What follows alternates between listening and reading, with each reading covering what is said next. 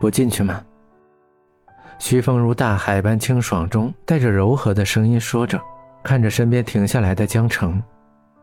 不远处就是音乐厅的大门，在这里，江城看到过他最不想看的一幕。他站在那儿，眼神里带着迷离，很快就从那种神不附体的感觉中恢复了回来。我突然想起我的东西落在天台上了，我去找一下。徐副学长，待会见。不等徐峰说话，他急忙跑开。徐峰无奈地摇了摇头，看了看时间，大步朝着里面走去。看着徐峰的身影消失在门口，江城慢慢地从树影后面出来，听着里面的音乐曼妙地响起。现在应该开始了吧？他转身去了树丛中，光影照不到他的身上，只听见窸窸窣窣的声音。其实没什么东西落在那儿，只是江城不愿意和他一块走，那样显得太刺眼。他也不想让别人误会。尤其是何璐，他们是最好的朋友。音乐厅前门已经很少有人进去了，门口还有人站在那里，身上带着牌子，很显然是双十一的时候站岗的那位将军。江城也没打算从那里进去，后门没有前面那么严，而且这里杂草丛生，因为很少有人来过，只是简单的修葺了一下。远处一盏路灯的光芒勉强可以照到这儿。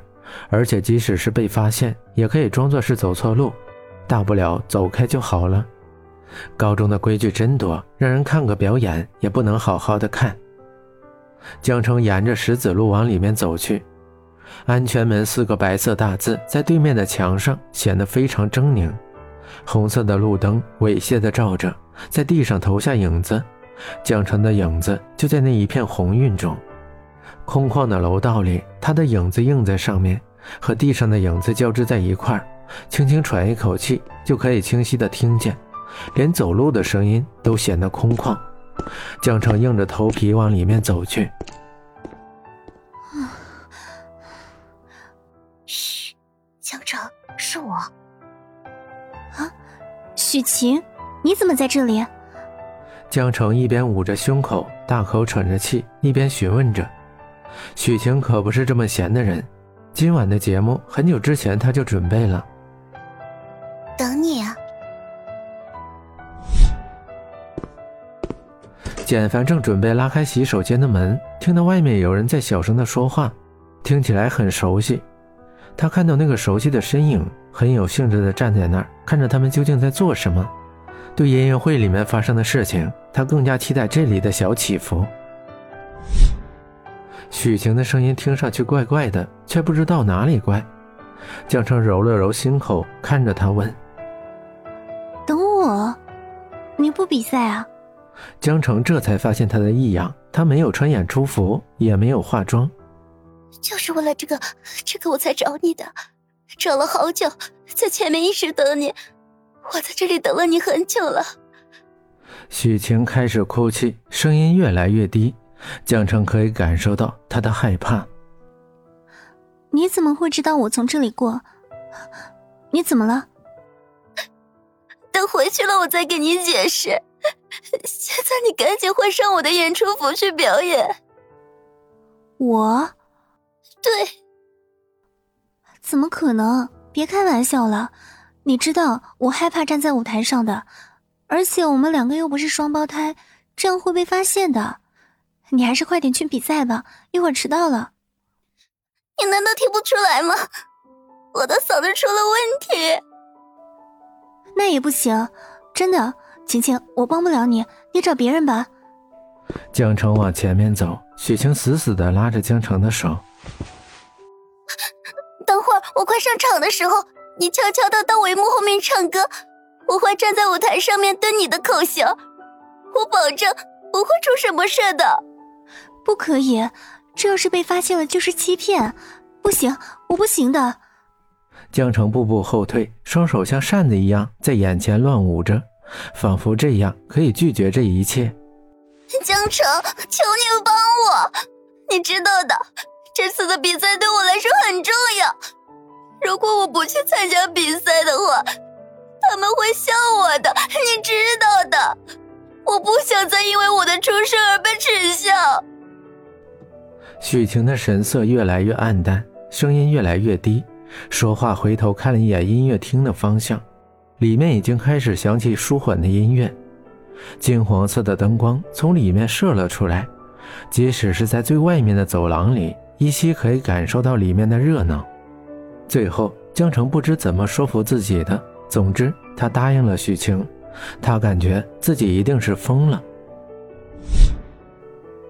江城，你跑哪去了？洗手间。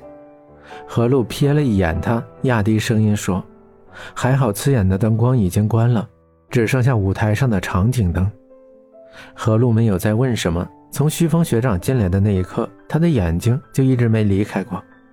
简凡的嘴角扬起一个弧度，坐在他斜对面的位置，很高兴地看着江城。伴随着红色帷幕放下。追光灯射到舞台中央，形成一个圆环。主持人站在台上说着贺词，一场视觉盛宴拉开了帷幕。掌声不安地响起，又缓缓地停下。舞台上，音乐学院的同学穿着黑色小西装，一头乌黑的头发如瀑布般倾泻而下，修饰着那张小巧的瓜子脸。修长的手指如行云流水般在琴键上跳舞着。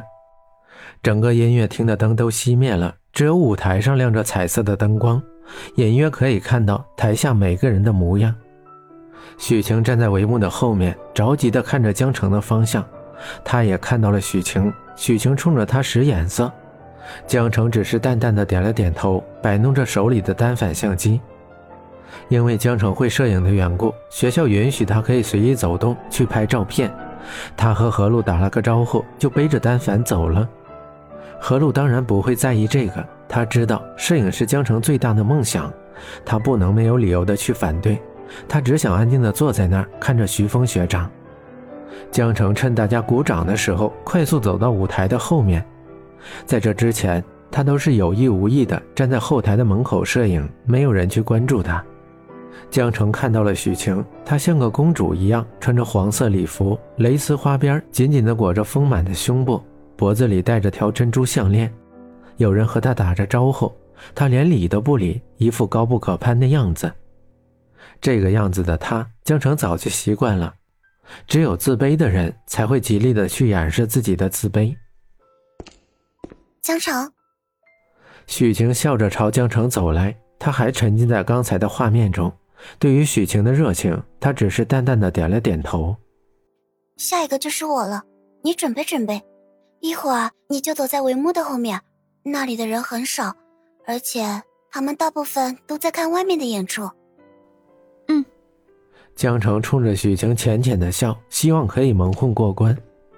许晴拉开门，突然转过身，背对着他说：“千万记着，不要被发现了。”我会的。江城不知道是该喜还是忧，看着化妆室里的摆设，长长的呼了一口气。